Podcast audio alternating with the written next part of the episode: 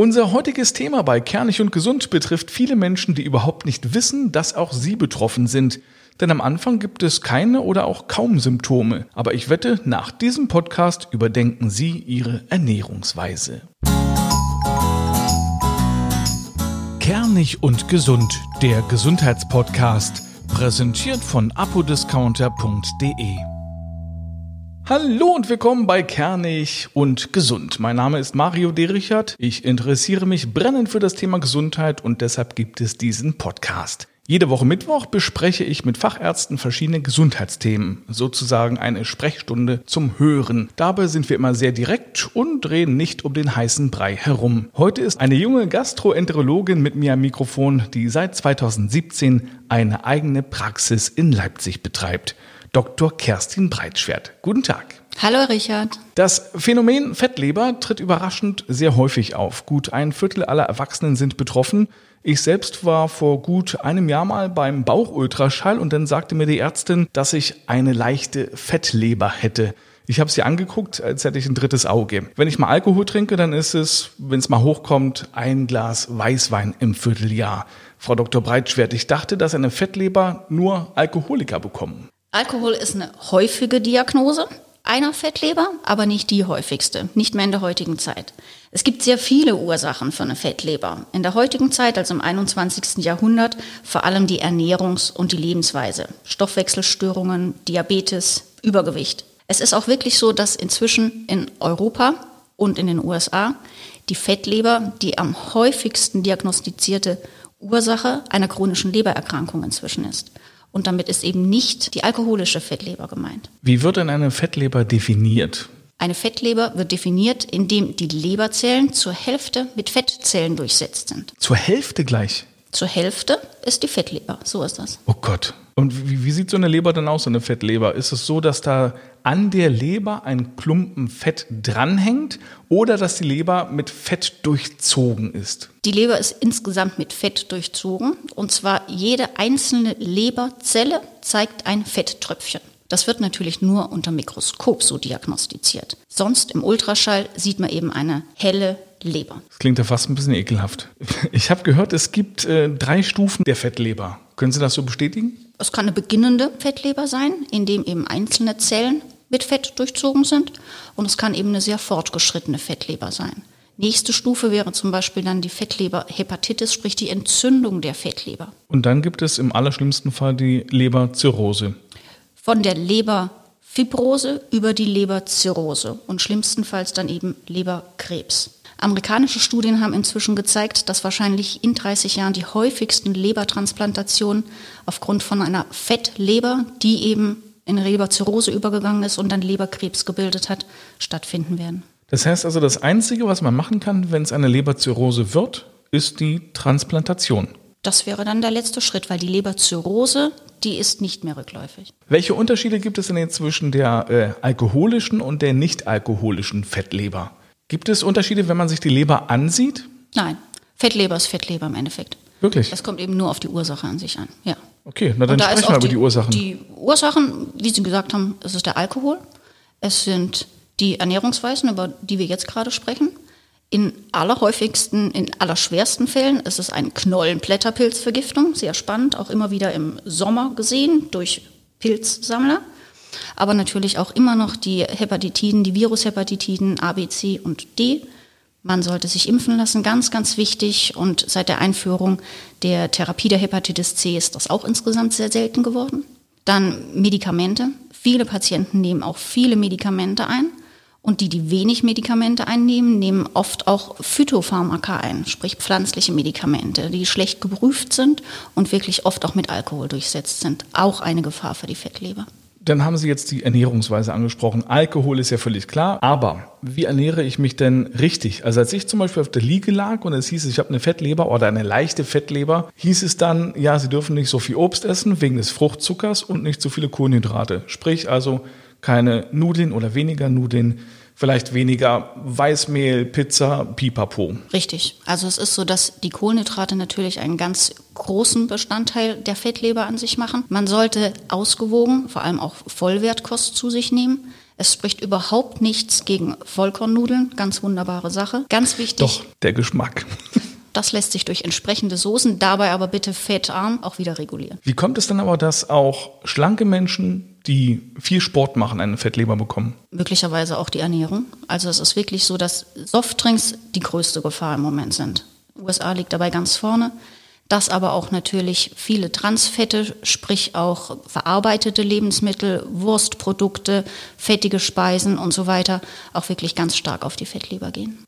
So, dann das große Problem, äh, ja, das Obst. Da ist viel Fructose drin, vor allen Dingen zum Beispiel in Bananen, Äpfeln, Pflaumen, das sind ja echte Fructose-Bomben. Was ist damit? Muss man darauf verzichten? Ich liebe diesen Satz vom Fernseharzt Lekulat. Ein Apfel ist gesund, fünf Äpfel machen eine Fettleber. Und daran sollte man sich auch orientieren. Unterschiedliche Obstsorten haben natürlich auch unterschiedliche Fructosegehalte. Die Weintrauben haben sehr viel Fructose, auch Äpfel haben viel Fructose, Birnen, Trockenobst sehr, sehr viel und interessanterweise auch Honig. Das sollte natürlich bei einer entsprechender Diät dann auch gemieden werden. Wenn die Früchte an sich gegessen werden, ist der Fructoseanteil nicht so hoch, als wenn man Säfte, Smoothies zu sich nimmt. Und grundsätzlich, wo wir jetzt nicht sagen, Obst ist ungesund ist, kommt halt auf die Menge drauf an. So ist es. Was ist denn mit Kaffee? Kaffee ist eher leberprotektiv, also sprich, es unterstützt die Leber im positiven Sinne und reduziert den Fibrosegrad. Drei bis vier Tassen am Tag sollten ausreichen. Moment, drei bis vier Tassen muss man trinken, um die Leber zu schützen? Wäre gut. Ja, aber dann bin ich ja die ganze Zeit wach, wenn ich mal schlafen will. Sie können das am Vormittag trinken. Bis zu sieben Tassen sogar. Oh Gott, okay, das ist wirklich meine Aussage. Wie viele Menschen sind denn äh, davon betroffen, von der Fettleber? Man sagt aktuell etwa ein Drittel der über 40-Jährigen. Spannend wird das bei Übergewichtigen mit Diabetes. Da sind schon über 90 Prozent betroffen. Die Gefahr besteht aber auch, dass die Kinder inzwischen befallen sind. Und zwar bis zu 30 Prozent der Kinder, vor allem der übergewichtigen Kinder, haben eine Fettleber. Ernsthaft? Ja. Wird das vielleicht ein bisschen vernachlässigt oder belächelt, dass es heißt, okay, ja, Fettleber äh, stört mich jetzt nicht so, kann ja nichts passieren. Das ist ja genau das. Die Fettleber tut nicht weh und man weiß eben für sich als Otto normal nicht, was die Folgen entsprechend sind. Was machen Sie denn, wenn Ihnen ein dickes Kind begegnet und Sie im Ultraschall vielleicht schon festgestellt haben, okay, hier muss dringend was passieren, sonst äh, ist es nicht mehr lange schön? Dem dicken Kind empfehle ich natürlich mehr Bewegung, ganz klar. Und dann muss ich natürlich mit den Eltern sprechen. Das ist das Wesentliche. Da, da muss man ansetzen, ja. Bei den Eltern. Da geht es vor allem um die Ernährung, aber auch eben Bewegung. Es wird empfohlen, 10.000 Schritte am Tag zu machen. Nachgewiesen ist das bisher ausschließlich bei Postboten. Im Büro im Schnitt 150 Schritte am Tag. 150 schafft ein Beamter? Klingt viel. 150 Schritte? Schafft tatsächlich ein Beamter. Am Tag? Nein. Ja. Nein. Ja. Ich meine, äh, selbst wenn ich mal frei habe, habe ich 2000 äh, Schritte nur bei mir zu Hause. Also ich finde 10.000 schon viel. Ja, ich schaffe es auch nicht immer. Ich mache ja. meistens so sieben, halb acht. Dann würde ich vorschlagen, nach einer ganz kurzen Werbepause machen wir an dieser Stelle weiter.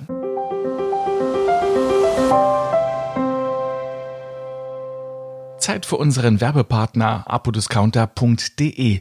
Das ist eine coole Online-Apotheke, wo Sie im Prinzip alles zum Thema Gesundheit finden, was Sie suchen. Und da ist es egal, ob es um Medikamente geht, Nahrungsergänzungsmittel, Beauty- und Körperpflegeprodukte. Es gibt eine riesen Auswahl, auch wenn es ums Abnehmen oder um Fitness geht. Und das Schöne ist, es ist mega preiswert. Ich selbst denke mir jedes Mal, ja, das kann jetzt nur ein Schreibfehler sein. Da gibt es Rabatte bis zu 60 Prozent. Ich kann das jedem wirklich nur empfehlen. Wer etwas sucht, sollte zuerst mal bei apodiscounter.de nachschauen. Zurück zur Fettleber. Würden Sie sagen, Frau Dr. Breitschwert, dass die Fettleber eine Erkrankung der modernen Zeit ist? Ja, es ist der größte Feind des 21. Jahrhunderts, ganz klar. Und Sie haben auch vor der kurzen Werbepause gesagt, also 10.000 Schritte am Tag sollte man wirklich versuchen zu machen, eben um solche Fettleberprobleme zu vermeiden. 10.000 Schritte ist jetzt orientierend. Man sagt 150 Minuten in der Woche. Und zwar kombiniert Ausdauersport wie Joggen, Radfahren, Schwimmen mit Krafttraining. Krafttraining deswegen, weil die Kohlenhydrate, sprich die Glucose dann anschließend, sowohl in die Leber eingebaut werden und dort Fettzellen machen, als auch in die Muskelzellen eingebaut werden und die Muskelzellen aufgebaut werden müssen. Haben Sie in Zeiten von Corona noch mehr Patienten, die eine Fettleber haben? Nein, nicht beobachtet.